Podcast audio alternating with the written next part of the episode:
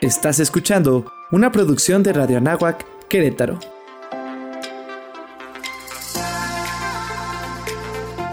Amplía tu sentido.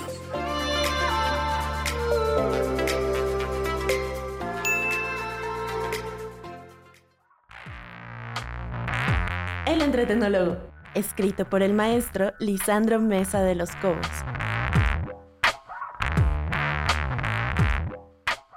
Dedicado a hablar acerca del entretenimiento en el mundo actual.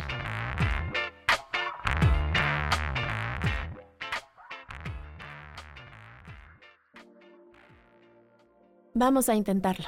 Mi momento de gloria, mi momento soñado. Recostada sobre mi cama, empiezo a sentir el nerviosismo característico que danza coreográficamente por cada una de mis venas, previo al inicio de un nuevo desafío. Percibo una agitación que brinca, gira y se eleva con cada uno de mis ligeros movimientos adormecidos.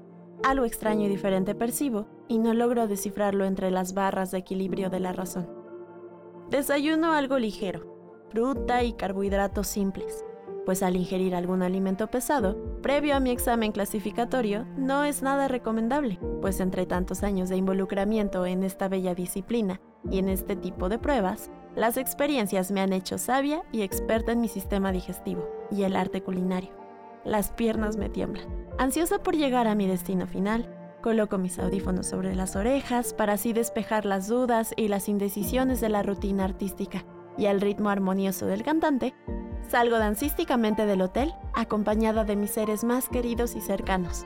Y entre un mar de personas enmascarilladas, observo mi nombre por todos lados. Los hombros se me entumecen.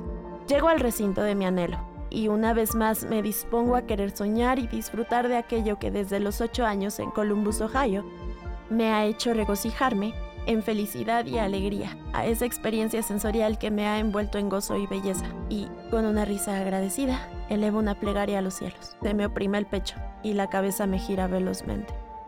Me postro en la zona de salida. Realizo con gracia la primera rotación sobre el potro y tras una doble pirueta y media, culmino errante. Es tiempo de hablar al médico.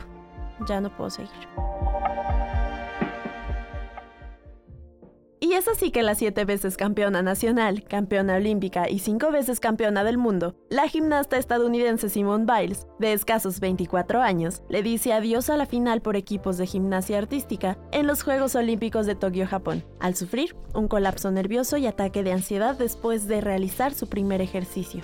No debe ser fácil cargar con la presión de una competición internacional y el peso de una nación gimnasta sobre sus hombros. No es viable el tener que continuar año tras año con los sacrificios físicos y emocionales que una carrera de alto rendimiento implica.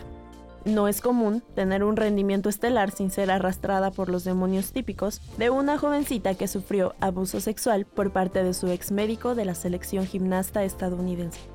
Mi único anhelo es que nuevamente recobre las ganas, la pasión y los deseos que resplandecían en sus ojos sobre las barras asimétricas y los ejercicios de piso.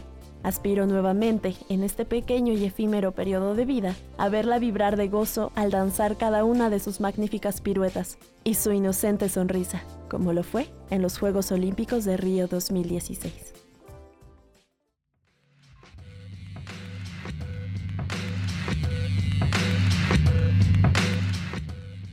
Entretenólogo.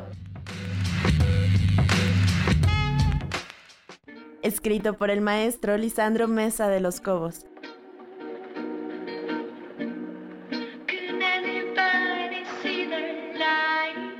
Radio Nahuac Querétaro